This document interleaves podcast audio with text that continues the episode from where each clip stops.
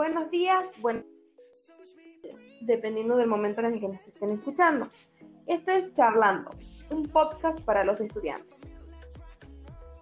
El día de hoy hablaremos y debatiremos en conjunto temas que se abordarán en la Cátedra de Políticas Educativas. Para dar inicio a esto, Micaela comenzará contándonos sobre los derechos educativos. Como ya sabemos, la educación en Argentina es reconocida como un derecho y el Estado debe asegurar el acceso a todos los niveles del sistema educativo. El derecho a la educación se da a través de una relación que está basada entre el sujeto y el Estado, y esta a su vez contiene obligaciones y garantías que deben de ser cumplidas. Además, nos otorga una libertad de enseñanza. Podemos optar entre una educación pública o una privada, mientras que se considera a los padres como los principales eh, educadores. Ellos interfieren en la elección de nuestra educación. Y esta a su vez se caracteriza por las denominadas 4A. Asequibilidad, accesibilidad, aceptabilidad y adaptabilidad. Pero no hay que olvidar que también pretende eh, cumplir con una educación de calidad. Bien, esta aseguración al acceso de los derechos por parte del Estado que nos mencionaste, eh, hay casos en los que sí se dan y casos en los que no. ¿Podrías darnos un ejemplo? Bien, desde mi experiencia, en el transcurso de mi recorrido por el nivel académico secundario, había materias que de por sí eran bastante complicadas. Entonces lo que los docentes eh, que estaban a cargo hacían era brindar mm, clases particulares o de apoyo para aquellos que no comprendían los temas y así se los podría desarrollar bien y eh, darle la posibilidad para adquirir, adquirir completamente ese saber. Bien, si a, estos a este ejemplo que nos acabas de comentar lo tendrías que relacionar con las políticas públicas y teniendo en cuenta la definición eh, del autor Dunn, el cual nos dice que son un conjunto de opciones colectivas interdependientes que se asocian a decisiones que adoptan los gobiernos y sus representantes y que se formulan en áreas tales como defensa, salud, educación, entre otras, eh, las cuales a su vez siguen un procedimiento que consta de cinco partes.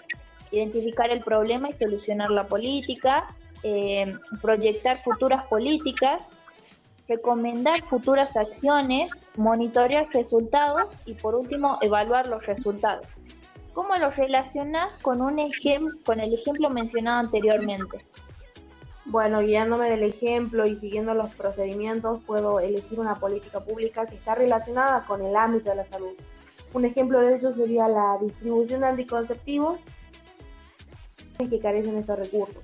Hay que comenzar con identificar el problema y solucionar que es donde vamos a brindar anticonceptivos a, sectores con bajos recursos y que tengan poco alcance a ellos.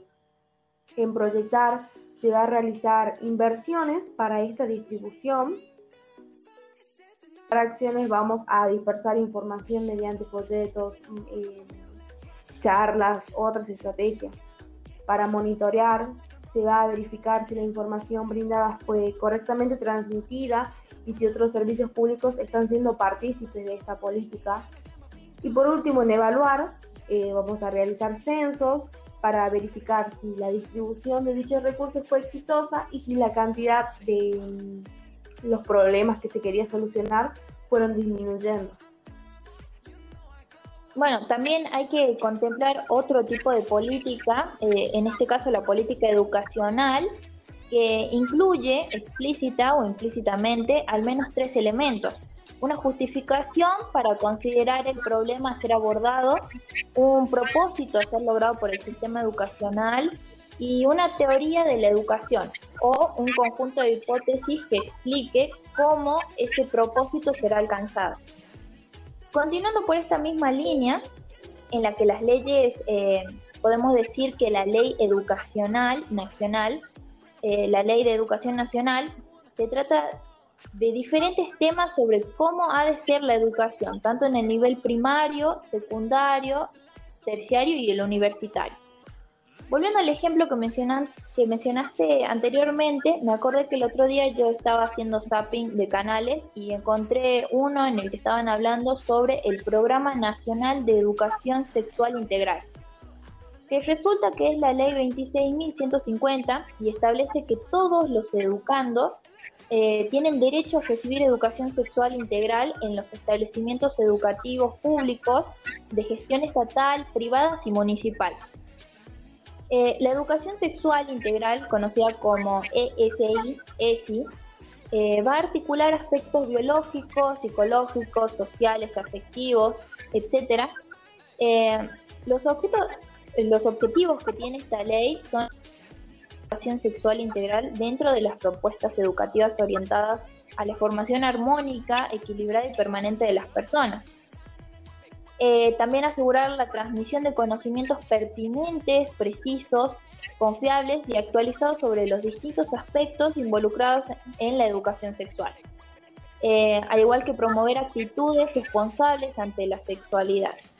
Eh, también abarca lo que es igualdad de trato y oportunidades para varones y mujeres. Me parece una ley muy interesante por el hecho de que ampliar la información en la relación con la sexualidad de niños, niñas y adolescentes es importante, también promueve la comprensión y el acompañamiento del adulto hacia estos mismos y de paso se logra una relación más estrecha entre lo que es la familia y la misma institución. Bien, esto sería todo por el podcast de hoy. Conducción solo de Micaela Yapuranor, Universidad Nacional de Catamarca, Facultad de Humanidades, MN Producciones.